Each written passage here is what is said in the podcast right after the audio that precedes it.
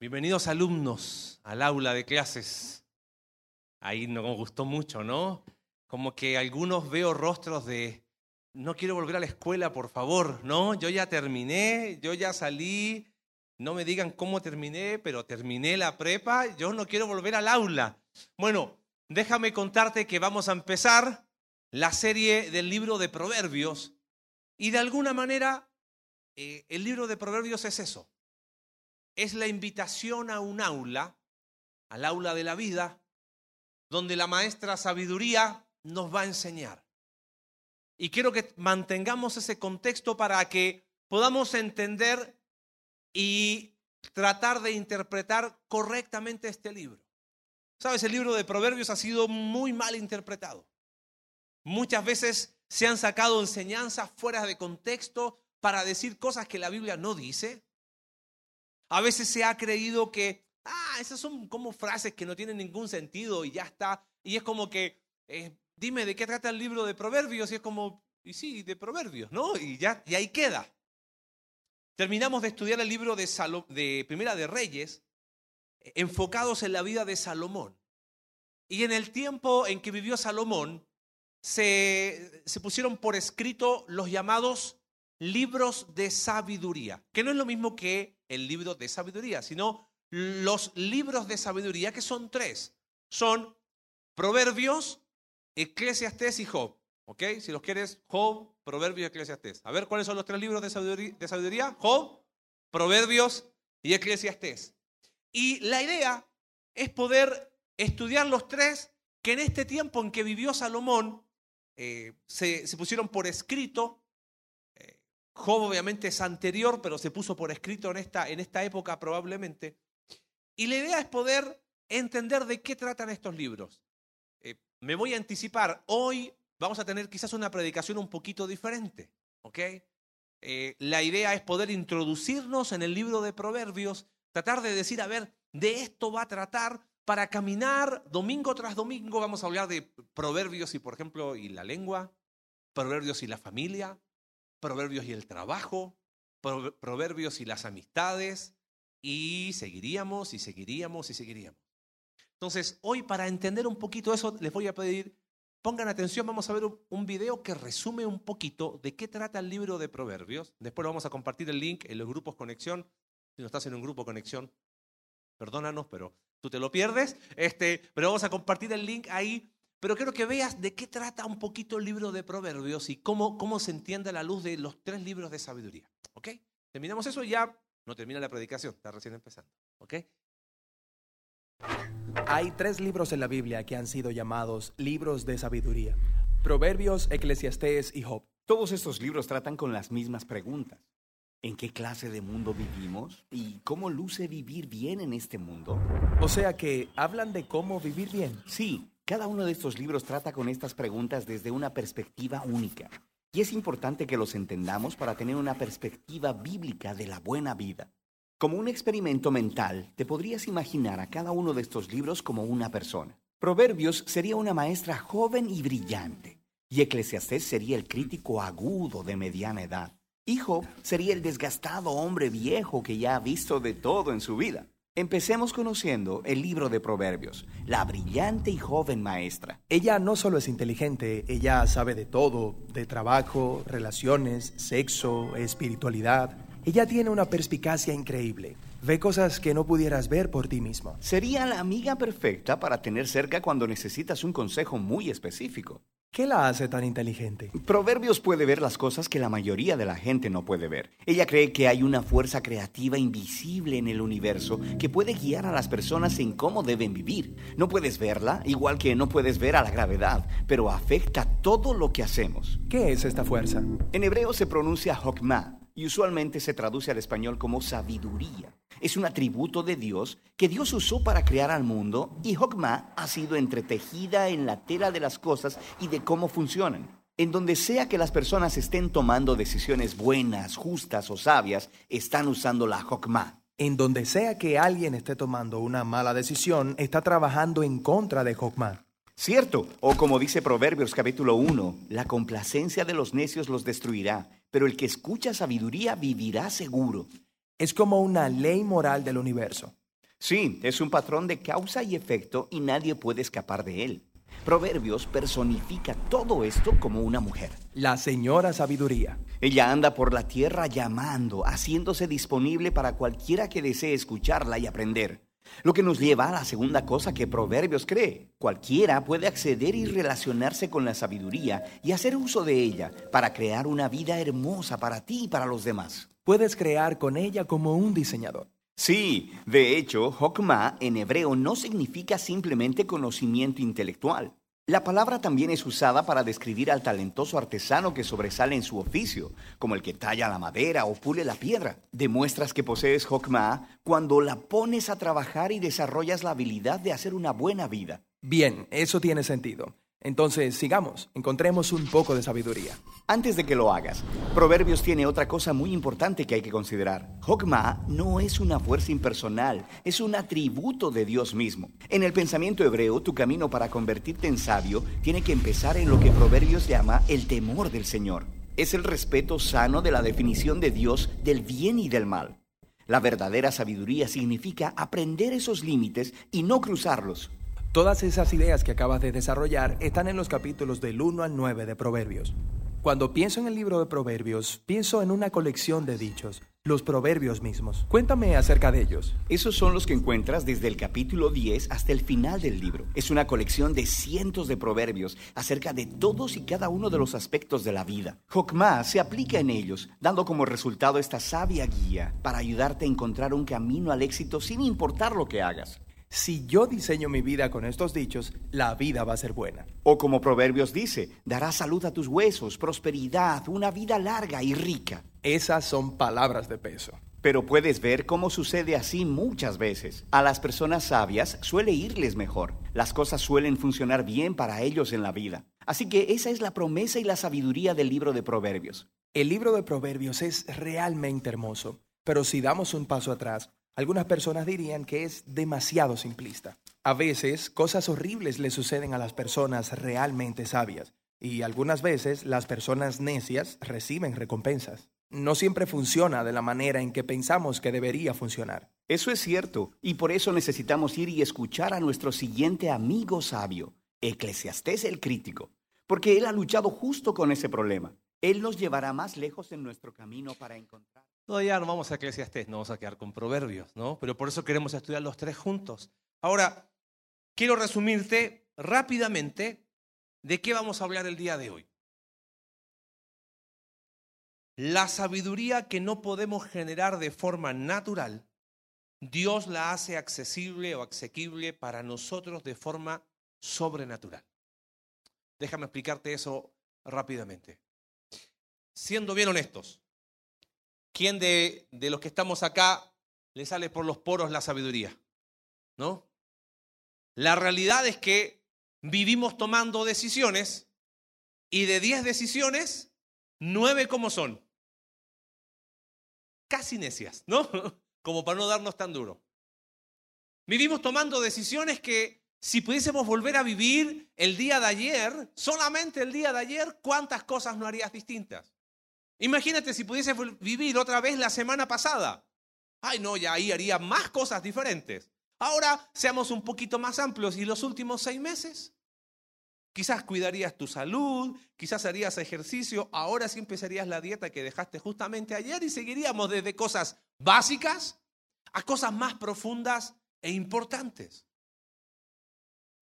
El mismo libro de Proverbios, en el capítulo 22, verso 15, Dice, la necedad está ligada al corazón del muchacho y los que son padres van a decir, sí, mi hijo no es sabio desde que nació. Es al revés, es como, ¿qué le pasa? ¿No? Eh, se supone que es por ahí y él neciamente quiere ir en otra dirección. ¿Qué nos marca eso? Que de forma natural nosotros nunca vamos a obtener sabiduría. ¿Recuerdas el primer domingo cuando hablamos de Salomón? Los años no necesariamente te hacen sabio. No digo que no importan, pero si fueron años en los cuales no aprendiste absolutamente nada, los años por sí mismos no te van a hacer sabio. La experiencia por sí misma no te hace sabio. Claro que la experiencia tiene lugar cuando es bien evaluada a la luz de la palabra de Dios, pero la experiencia de por, ti de por sí no te hace sabio.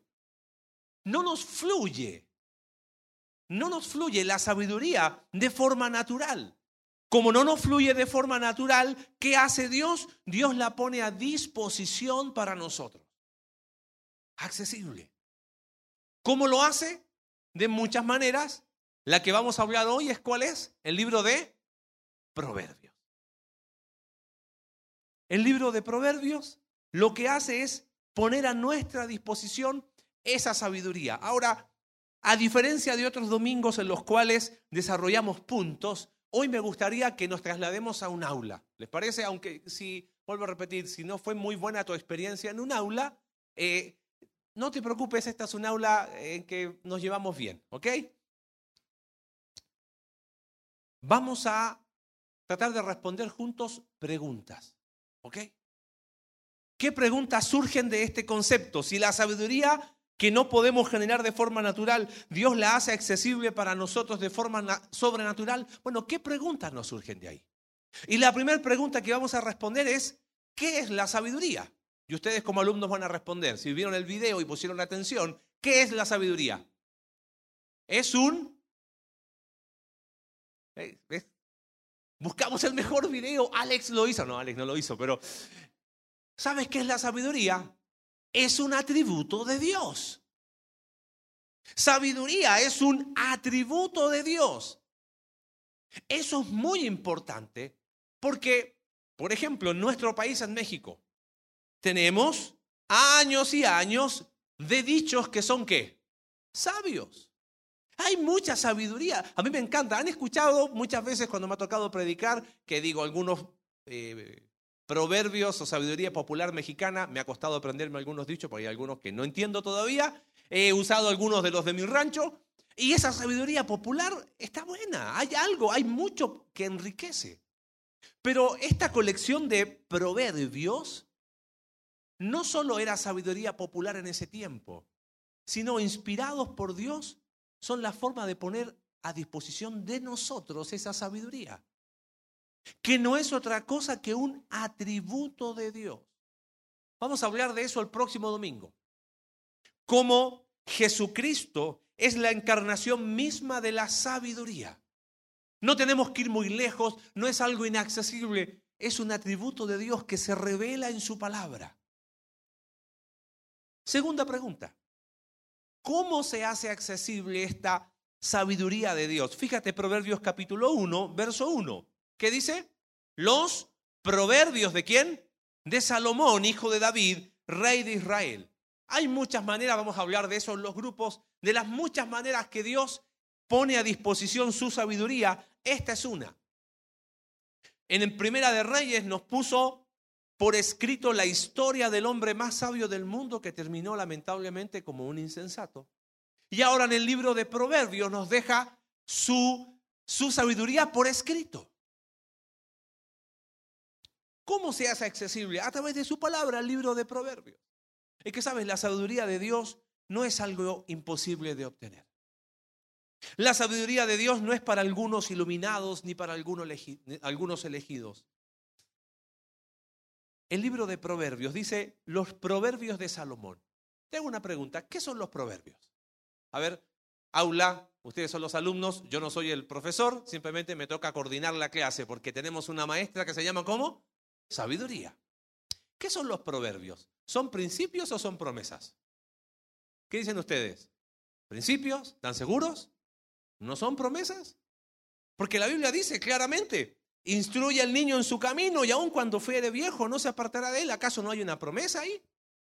Entonces, ¿qué son? ¿Principios o promesas? ¿Pueden ser las dos cosas al mismo tiempo?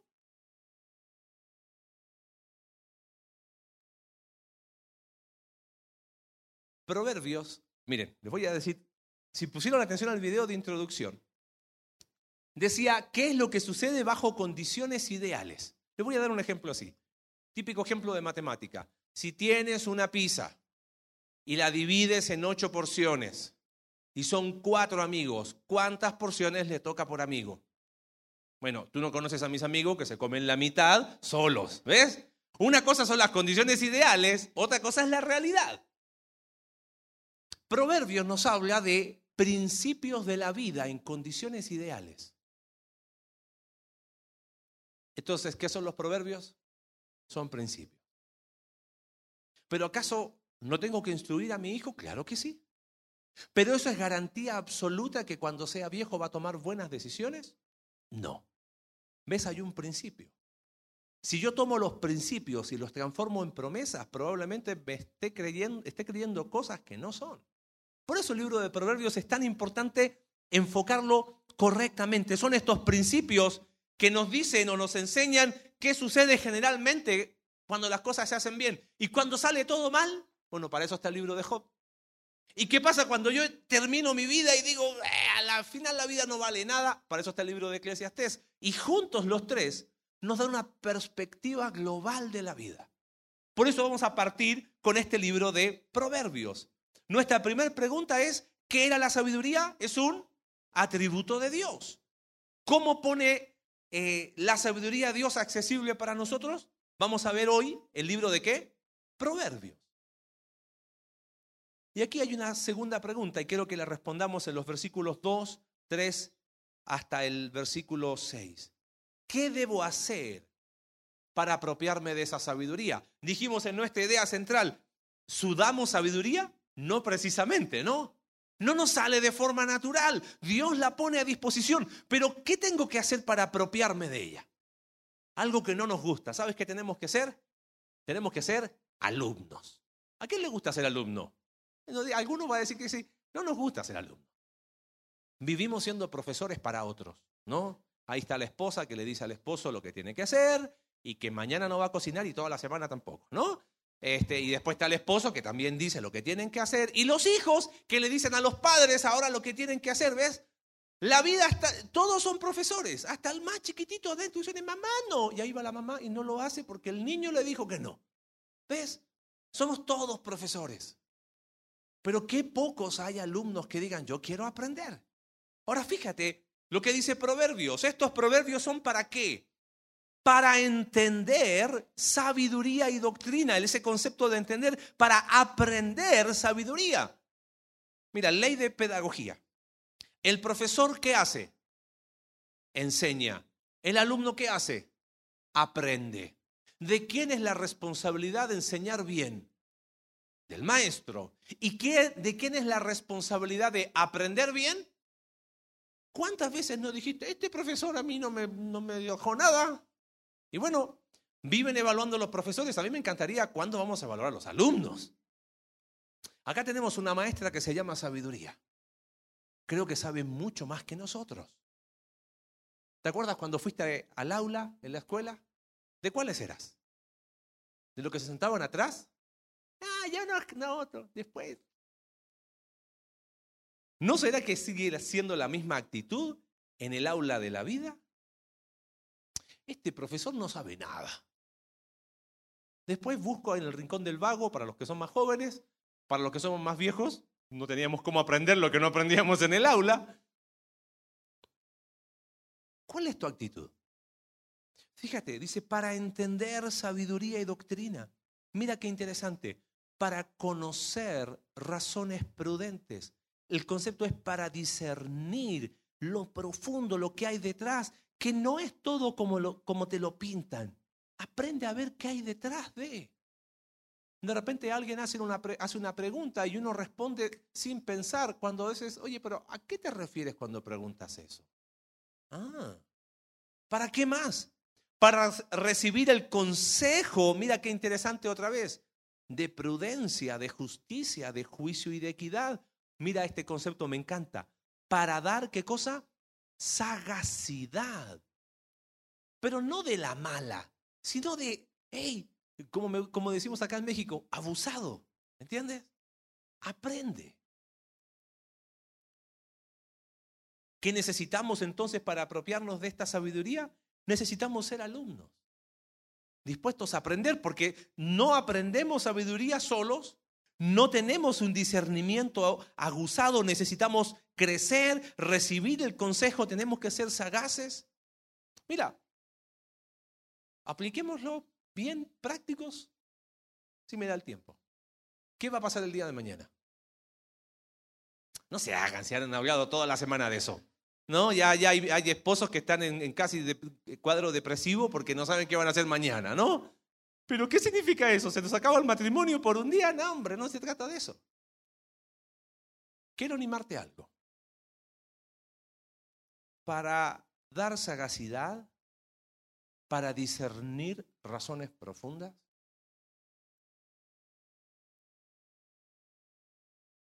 ¿Sabes cómo tenemos que pensar sobre el día de mañana? Con sabiduría.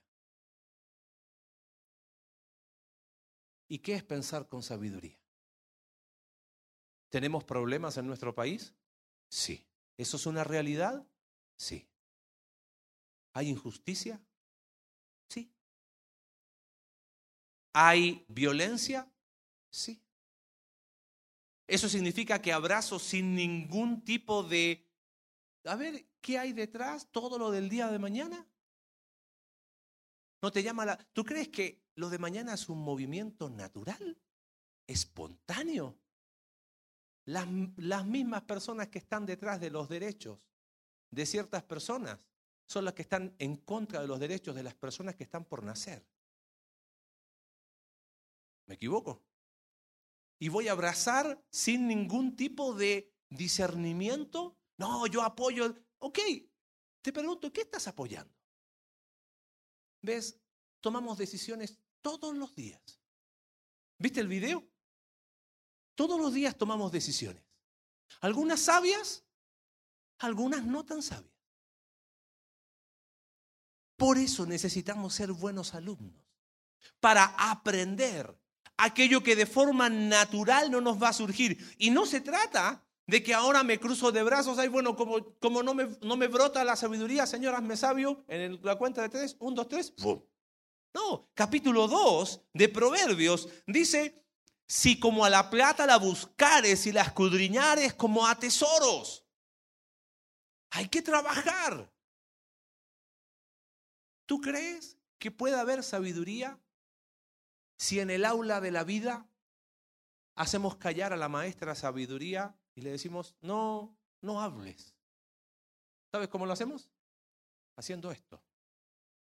¿Entiendes? En el Facebook de la iglesia pusimos un desafío en la semana. ¿Lo vieron? ¿Qué pasó? ¿Qué pasó?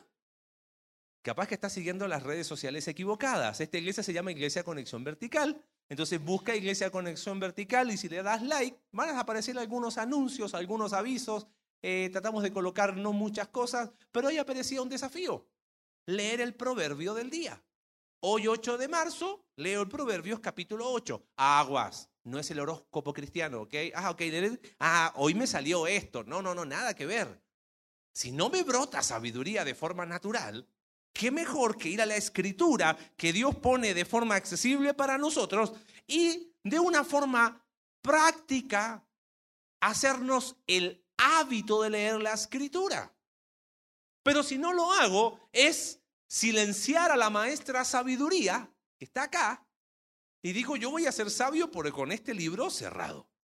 ¿Y mi sabiduría de dónde la encuentro? La encuentro en las redes sociales, en lo que es tendencia, en las noticias. Y después nos preguntamos, ¿por qué tomamos malas decisiones? Y después nos preguntamos, o pedimos consejo oh, estoy mal, que sabes qué. Pero claro, si le dijiste a la maestra, maestra, ¿qué pensarías de un alumno que le dice, maestra, cállate? Tú no sabes. Sabes que de alguna manera yo creo que a veces hacemos eso nosotros. Le decimos a la maestra sabiduría, no, no, no, no, no, si yo sé más. Yo tengo muchos años. No, tú no sabes cuánta Biblia tengo en mi cabeza. No, hombre, si, no, si tú me conocieras y queremos ser profesores y no alumnos. ¿Cómo nos apropiamos de esta sabiduría siendo alumnos? Para entender, para conocer, para recibir, para dar sagacidad a los simples. Oirá el sabio y aumentará el saber. Y el entendido adquirirá consejo para entender proverbio. Bueno, ok, la sabiduría que no me brota de forma natural, Dios la pone a mi disposición. Correcto, la sabiduría es atributo de Dios, Él la pone a disposición de muchas maneras. Vamos a empezar hoy a ver una, el libro de Proverbios. Vimos en, tercer lugar que para poder apropiarme de esa sabiduría tengo que ser un buen alumno, tener esa disposición de ser enseñado. Y si recuerdas lo que vimos en el segundo domingo de Salomón, donde parte la sabiduría en el reconocimiento de mi ignorancia. Cuando yo digo no sé, ¿te acuerdas cuando habló Alex? Cuando yo digo no sé, ahí puede empezar a haber sabiduría. Pero cuando yo digo que yo sé un poquito, mm, no, no hay, no. Sabiduría que viene, que proviene de Dios empieza en ese reconocimiento de ignorancia, pero no se queda ignorante. Trabaja como un buen alumno para aprender. Pero ¿cuál es el punto de partida? Mira, sabiduría de alguna manera tiene que ver con la filosofía, que es el amor al conocimiento. Y la mayoría, si te acuerdas, el aula de filosofía, quizás para algunos es como, ay no, recuérdame cualquier cosa menos la clase de filosofía, ¿no? Pero en filosofía, ¿qué aprendimos? A hacer qué cosa? Preguntas, ¿no? Y las preguntas nos llevaban supuestamente a ciertas conclusiones. Sabes, la sabiduría que viene de Dios no parte por preguntas, parte por una afirmación y aparece en el versículo 7 del capítulo 1. ¿Dónde empieza? ¿Cuál es mi punto de partida en este, en este camino que se llama sabiduría? ¿Dónde empezamos? Así como en el aula quizás donde fuiste al curso de matemáticas, si no te saben las tablas no puedes avanzar, las tablas de multiplicar. En el aula de la vida, ¿cuál es el principio? ¿Cuál es la base, el fundamento para caminar en este curso? Versículo 7, de memoria. El principio de la sabiduría es el temor de Jehová. Los insensatos desprecian la sabiduría y la enseñanza. De ahí nos surgió otra pregunta, pero ¿y qué es el temor de Jehová? Respuestas que no son malas, pero evidentemente no son completas. Temor de Dios es como respeto reverente. No suena mal. Dime, ¿a cuántas personas no le, saludaste respetuosamente hasta con reverencia? ¿Cómo está? Por dentro no te importaba nada respetarlo. Así que yo creo que temor de Dios es más que temor reverente. Algunos se van del otro lado, dicen, no, eh, el temor de Jehová es que tú estés así como, y vivas con miedo toda la vida y que, ay Señor, será tu voluntad si muevo el pie, si no muevo el pie, si me paro, si no me paro. ¡Ah! Me parece que eso no es temor de Jehová tampoco. ¿Dónde encontrar el punto bíblico? Hebreos capítulo 11, verso 6. Dice, porque sin fe es imposible agradar a Dios, porque es necesario que el que se acerca a Dios cree que le hay. Claro, ¿cuántos de nosotros vivimos diciendo que creemos en Dios, pero en realidad actuamos como si no creyéramos? Bueno, temor de Dios es me acerco a Él creyendo que le hay y que es galardonador de los que le buscan. O sea que hay un trato personal. Quiero tomar ese concepto para después darte un ejemplo. El mismo libro de Proverbios nos dice qué es el temor de Jehová. Fíjate capítulo 8, verso 13. El temor de Jehová es aborrecer el mal, la soberbia y la arrogancia, y el mal camino y la boca perversa aborrezco. ¿Cómo define el mismo, el mismo libro de Proverbios el temor de Jehová? Aborrecer, ¿qué cosa?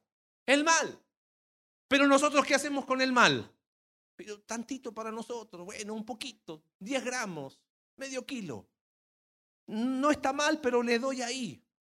Aborrecer es un rechazo total a aquello que no viene de Dios. Eso es temor de Jehová.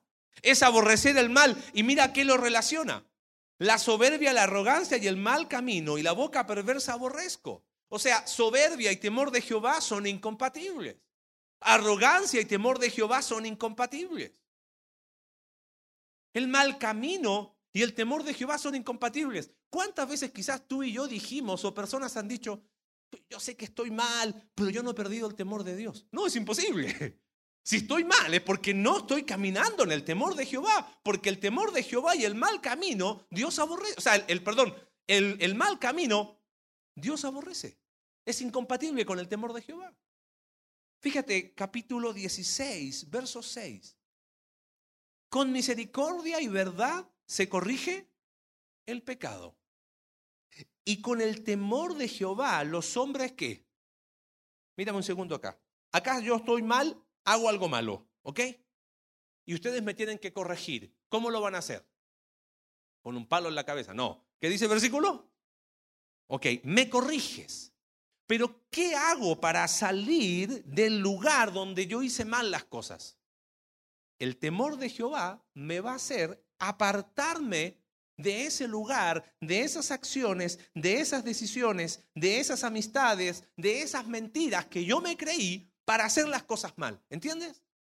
Muchos de nosotros somos corregidos, pero nos falta el temor de Jehová para salir de ese lugar. Oh, hice mal, pero sigo con los mismos amigos. Sí, hice mal y sigo creyendo las mismas mentiras. Sí, hice mal y sigo viviendo de la misma manera. Temor de Jehová, ¿qué te hace? Te mueve. Quizás si lo pudiésemos definir de alguna manera. Temor de Jehová es la conciencia real que Dios es real. Que Él es omnisciente, es omnipresente. No lo puedo poner en off para pecar. Y después lo pongo en on otra vez. Digo, ay Señor, perdón, y ahí viene la culpa, el remordimiento. No, no, no. El temor de Jehová es que no hay off. ¿Entiendes? Él es siempre real. Y yo soy consciente de eso y eso afecta mi forma de pensar, afecta aún mis emociones, afecta mi voluntad. Y que ese Dios tiene un trato personal conmigo. Mira, quizás te hago una analogía para que entiendas. Vamos a suponer que en el trabajo te piden un informe para tu jefe por escrito, ¿ok? ¿Qué harías tú? Con mucha em, diligencia, haces el informe, pero te llaman por teléfono y te dicen, ¿sabes qué? No tienes que mandar el informe. Va a ir tu jefe a tu oficina y va a evaluar lo que estás haciendo y te va a pedir una, un informe oral. ¿Lo harías con la misma actitud o cambiaría? Cambia. Es que ese Dios tiene un trato personal con nosotros. Mira, Proverbios 14, 26, para que te des cuenta a dónde apunta. Porque si yo no entiendo este principio del temor de Jehová, si el principio de la sabiduría es el temor de Jehová, no entender esto va a ser imposible como las matemáticas. No te aprendiste las tablas, no hay manera. Sin temor de Jehová, no hay manera de tomar decisiones sabias sin temor de Jehová, por más que leas los libros que quieras leer, los cursos que quieras tomar, las predicaciones que quieras escuchar. Sin temor de Jehová, jamás va a haber una buena decisión. Quizás van a haber buenas decisiones temporales, pero no permanecen en el tiempo. Fíjate lo que dice Proverbios 14, 26. En el temor de Jehová está qué cosa? La fuerte confianza. Mira, conciencia real de que Dios es real. Mírame. Dios es omnisciente. ¿Qué significa eso? Todos lo saben. Dios es omnipresente. Está en todo lugar. Si estás bien con Dios, no te da paz al corazón, en el temor de Jehová está la fuerte confianza. Esa misma persona ahora está mal el saber de que Dios es real, omnisciente y omnipresente, ¿le va a dar paz al corazón? Entonces empieza a vivir con miedo. ¿Te das cuenta de la diferencia entre una y otra?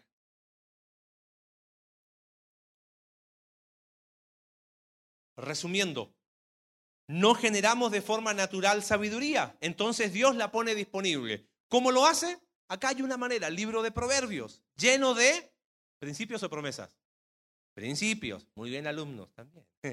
¿Y cómo me apropio de esa sabiduría? Siendo un buen alumno. Versículos 2 al, al 6. Diciendo, no sé, necesito aprender. Porque la maestra sabiduría nos va a enseñar. ¿Y dónde, cuál es mi, mi piso? ¿Desde dónde parto? El temor de Jehová. Ahí empieza el camino de la sabiduría. Pero cerrando con la última pregunta, ¿qué ¿Qué tan práctica es esta sabiduría? ¿Te acuerdas de la clase de, de filosofía? ¿Era práctica? No, no. Era como que, sí, ¿y ahora? ¿No te pasó alguna vez en la prepa, en la universidad, esas materias que uno dice, ¿y esto para qué me sirve? ¿No? Me enseñaron tantas cosas y con qué se come eso. No me sirve para la vida práctica. Bueno, practicidad y profundidad no están peleadas. Nadie diría que el libro de Proverbios es un libro simplón. Es profundo, pero es extremadamente práctico. ¿Qué tan práctico es? La maestra sabiduría nos dice, ok, ¿cuál es el principio de la sabiduría? Es el temor de Jehová. Vamos a aplicarlo a, tres áreas básicas. No son las únicas, ¿eh? Pero vamos a aplicarlo a tres áreas básicas. ¿Cuál es la primera de ellas? Versículo 8, versículo 9. Oye, hijo mío, la instrucción de tu padre y no desprecies la dirección de tu madre, porque adorno de gracia serán a tu cabeza y collares a tu cuello. El primera esfera de aplicación que nos dice la maestra sabiduría, ¿sabes cuál es? Es el hogar. Al hogar le podríamos llamar es la esfera obligada. ¿Sabes por qué? Porque no elegimos la familia, ¿no? Los padres, por más que hicieron a los hijos, no eligieron que fuesen así. y los hijos, por más que quieran, no eligieron a sus padres. Nadie nace por generación espontánea, nace en una familia. Y qué interesante que la primera aplicación de la maestra sabiduría es en el hogar. Y mira lo que dice. Oye, hijo mío, hay un padre hablándole a su hijo. Oye la instrucción de tu papá y no desprecies la dirección de quién? De tu madre. La Biblia no, no dice acá, no es, no es que el libro de Proverbios empieza a decir, bueno, la responsabilidad, no, lo da por hecho. ¿Te das cuenta o no? Da por hecho que los padres instruyen a sus hijos. Fíjate capítulo 2, verso 1. Hijo mío, si recibieres mis palabras, capítulo 3, Hijo mío, no te olvides de mi ley, capítulo 4, oíd hijos las enseñanzas de un padre, capítulo 5, verso 1, Hijo mío, está atento a mi sabiduría, capítulo 6, Hijo mío, si salieres fiador, verso 20, guarda, hijo mío, el mandamiento de tu padre y no dejes la enseñanza de tu madre. Capítulo 7, Hijo mío, guarda mis razones. ¿Ves? El padre hablando a su hijo. ¿Pueden los hijos pequeños captar esos conceptos profundos de quién es Dios? Sabes que hay una manera en que lo puede captar. A través de ti. Los padres somos la encarnación de la imagen de Dios a nuestros hijos. Y mira qué interesante. ¿Qué dice? Oye, oye, hijo mío, la instrucción de tu mamá porque tu papá trabaja todo el día. ¿Dice eso? Hombres. Hago una pregunta práctica, porque la sabiduría es muy práctica. ¿Qué diferente sería nuestro hogar, nuestras familias, si viviésemos un poquito más en el temor de Jehová? ¿No crees que sería diferente? Yo creo que cambiaría el color de nuestro hogar. Porque piensa esto, decidimos todos los días. Todos los días estamos tomando decisiones respecto a nuestros hijos, ¿Qué, hago con ellos, que no sé qué hacer con ellos, que hay, que sí, que no, que, le doy duro, no, que lo suelto, no, que después se me revelan y. ¿Y de dónde me alimento? De lo que me dijo mi vecina, de lo que le funcionó a mi mamá. Y claro, hacemos callar a quién? A la maestra sabiduría. ¿Y sabes qué? ¿A quién estamos haciendo callar? A Dios mismo. Porque si la sabiduría, la sabiduría es un atributo de Dios, le estamos diciendo, Dios, mejor te callas, yo vivo la vida a mi manera. Me llama la atención Proverbios capítulo 1, el versículo ahí 8. Hijo mío, escucha, oye la instrucción de tu papá y la dirección de tu madre. Qué interesante. Yo he escuchado hombres que dicen, no, yo, qué bueno que tuve una esposa de 10 porque yo con el trabajo, ella hacía todo. No. Papitos, eres irreemplazable en el hogar. Irreemplazable. Lo que tú puedes transmitir a tus hijos, tu esposa nunca lo va a poder transmitir, porque por algo eres padre y tu mamá perdón, y tu esposa es la mamá. El sentido de equipo hace la diferencia. Todos somos hijos acá. Así que si hay hijos con padres presentes, disimulen, ¿ok? ¿Cuántas veces como hijos nos, dimos cuenta con quién nos convenía una cosa, con quién más nos convenía otra? ¿No? Ah, si es para eso, le entro acá. No, pero yo sé que si le digo a mi mamá, mi mamá no le va a contar a mi papá, así que no hay problema, queda ante nosotros. No hay sentido de equipo. Padres, nunca es tarde. Hay algunos papás que me dicen, oye, conocí de Cristo ya con mis hijos grandes. ¿Qué puedo hacer? Empieza. Quizás ya no, le puedes decir a los 25 años, hijo, ven que ya tienes 25 años. Quizás hay que buscar una manera diferente. Quizás hay que abrir el corazón y decir, ¿sabes qué? Yo cuando tú eras niño no conocía de Cristo. Y lamentablemente no hice las cosas como hoy entiendo que las podría haber hecho. Pero eso no significa que no te pueda dar un consejo, que no te pueda decir, hijo, es por acá. Nunca es tarde para empezar. Ahora, sí es más complicado. Pero no evadas tu responsabilidad, porque la escuela, ¿tú crees que el problema que vivimos como sociedad, ¿de dónde sale? La unidad básica de la sociedad, ¿cuál es? Sin comentarios. El segundo círculo, la segunda esfera de aplicación de la sabiduría, mira qué interesante. Verso 10. Hijo mío, si los pecadores te quisieren engañar, ¿qué cosa?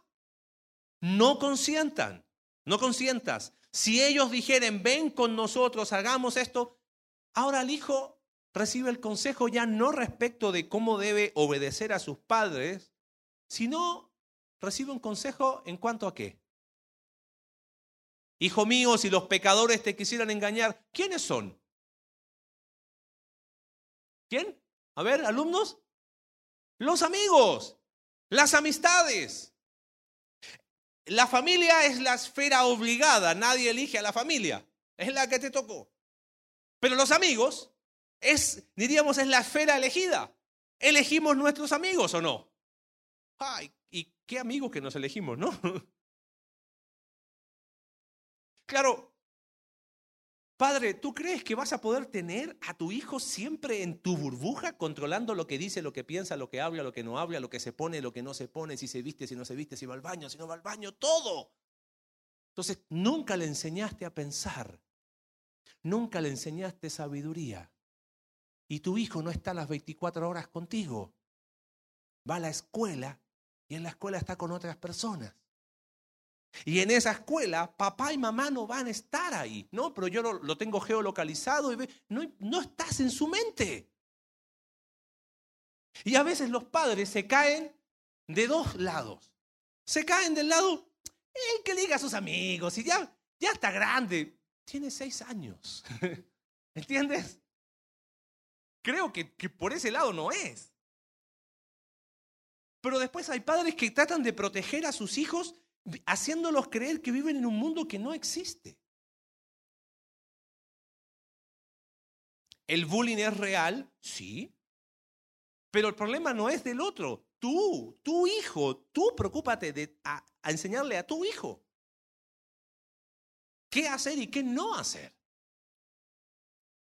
Si los pecadores te quisieren engañar, hijo mío, ¿qué tienes que hacer? No contiendas. Si, perdón, no, no consientas. Si en el hogar se enseña la sabiduría, con los amigos se aplica la sabiduría.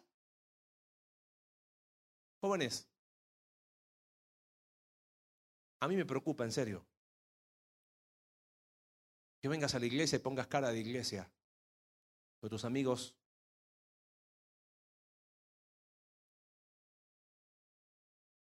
¿Cuántas cosas has hecho porque tus amigos las hacen?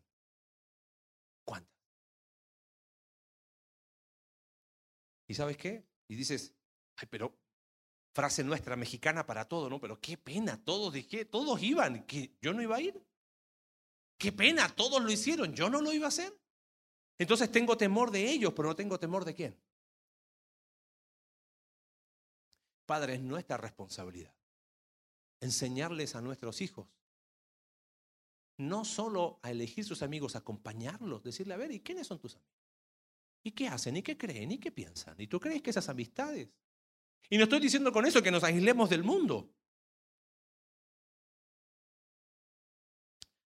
tantas advertencias en Proverbios sobre cómo debe ser un buen amigo. Y ojo que esas compañías que uno va eligiendo también incluyen con quién te vas a casar. Y adultos, no crean que es para los jóvenes, ¿eh? Porque hay cada adulto con cada amigo. hay amigos y amigotes, ¿no? Si los pecadores, ay, es que era del trabajo y, y, y todos fuimos, y porque todos fueron, tú ibas a ir. ¿Eso es honrar a tu esposa, ir a ese lugar? Porque todos fueron. Porque todos fueron, porque era la salida del trabajo, que era la cena, que el jefe, es que al jefe le encanta ir a esos lugares. ¿Temor de quién? El principio de la sabiduría es el temor de Jehová. Padres, quizás más que si yo te pregunto cómo están tus hijos, quizás te preguntaría quiénes son los amigos de tus hijos. En último lugar, Fíjate, verso 20. La sabiduría clama en las calles, alza su voz en las plazas, clama en los principales lugares de reunión, en las entradas de las puertas. Ya no es el hogar, ya no son las amistades, está hablando de la ciudad, del mundo. Es la esfera real. Si la familia es la esfera obligada y las amistades la esfera elegida, el mundo es la fuera real. Estamos en el mundo. Hay padres que quieren sacar a sus hijos. Ni Jesús nos quitó del mundo. ¿Por qué lo quieres quitar tú? ¿Te das cuenta? Es que es más fácil quitarlos que enseñarles sabiduría. Eso demanda esfuerzo. Si el hogar es el lugar donde se enseña la sabiduría, si las amistades es el lugar o la esfera donde se aplica la sabiduría, el mundo es donde se demuestra la sabiduría. Ahí vemos de qué estamos hechos. Y mira qué hace la sabiduría. Clama en las calles. Y dice a los simples, ¿hasta cuándo simples amaréis la simpleza? Volveos a mí. De alguna manera, la sabiduría nos invita a un, banquete. El banquete que hoy día Proverbios capítulo 8 podrías haber desayunado Proverbios capítulo 8 y podríamos haber sumado un granito de arena a nuestra sabiduría. Pero vuelvo a insistir, si callamos a la maestra sabiduría es muy complicado tomar decisiones sabias.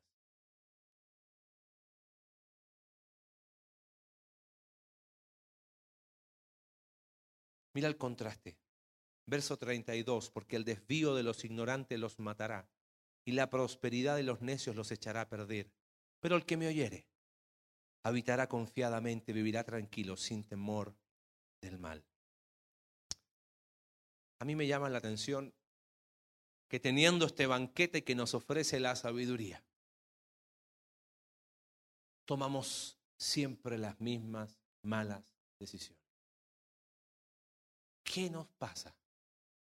Que teniendo este banquete espiritual llamado libro de Proverbios, voy y hurgo en el basurero algo que me alimenta. La frase motivacional del día, la foto que vi en redes sociales. Es muy difícil que podamos plasmar sabiduría si no me estoy alimentando de la sabiduría que viene de dónde? De Dios. Porque dijimos, ¿nos brota naturalmente sabiduría? No. Pero Dios la pone aquí disponible. Sabes, en las últimas semanas estoy en contacto con mis compañeros. ¿Quién, quién estudió primaria, secundaria y prepa con sus mismos compañeros? ¿Algunos?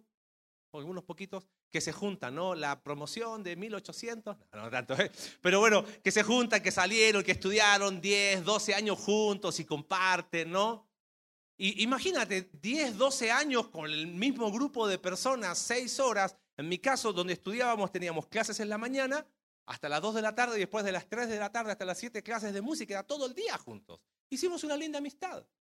Y estoy ahí en el grupo de, WhatsApp y, hemos, cada tanto hablamos hace cuando se cumplieron 20 años de que salimos de la prepa, no calcule esa edad, este, fue hace dos años, nos me contactaron, Y, y hacemos una videollamada y me decía, dale, hey, ahora que eres curita, danos la bendición. dije, no, no, tranquilo, nos respetamos, yo les respeto, pero vienen, una, una charla muy linda, ¿no? Y siempre me dicen, hey, cuando vengas a Chile tenemos que juntarnos.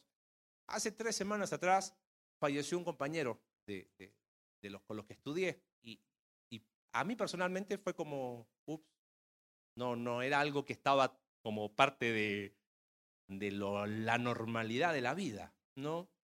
Y me contaron mi, algunos de mis compañeros con los que mantengo relación que se juntaron y que muchos recuerdos, me mandaron algunas fotos. Mira las fotos que encontramos, se las mostré a mis hijos y mi hijo lo dijo, papá, ese eres tú. dice, no puede ser, decía, ¿no? Y pensábamos en cuántas cosas y uno de mis compañeros me dijo, y viste cómo es la vida, lloramos juntos, reímos juntos. Y me quedé pensando, dije, qué loco, ¿no? El estar juntos tantos años genera un vínculo. Mira quién está a tu lado. Míralo, por favor. Al que está al lado, adelante, ¿ok?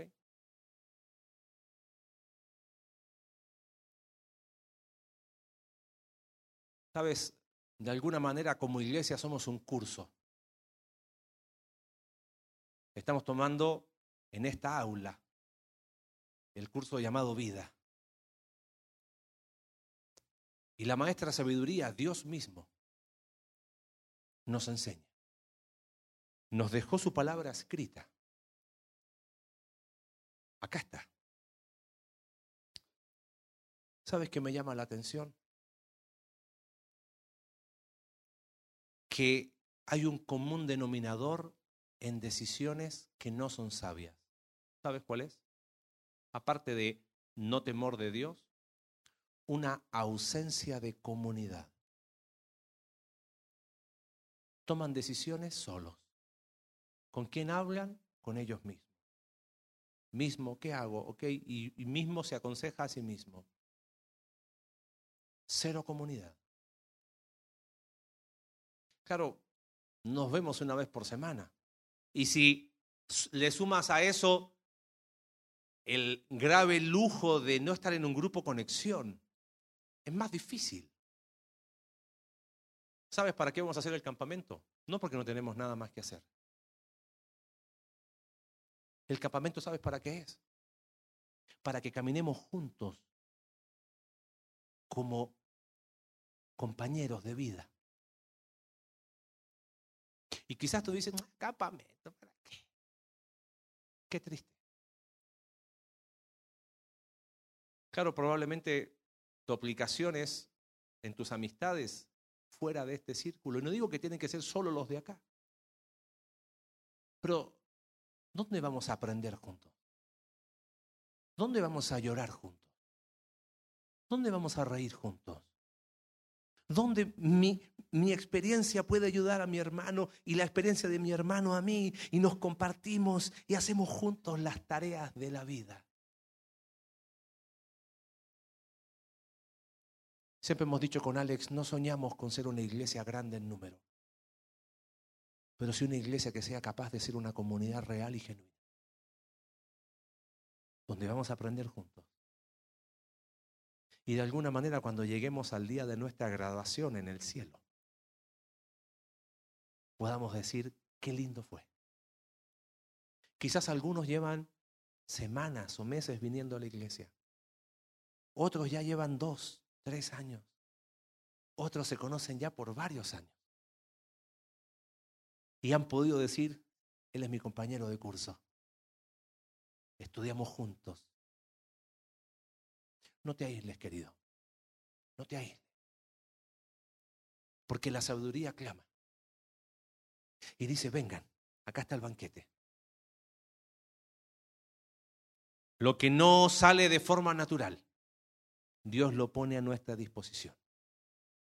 Mi pregunta para ti es, ¿qué tipo de alumno vas a ser? ¿Qué tipo de alumno yo voy a ser? Vamos a orar. Señor, te damos gracias por tu palabra.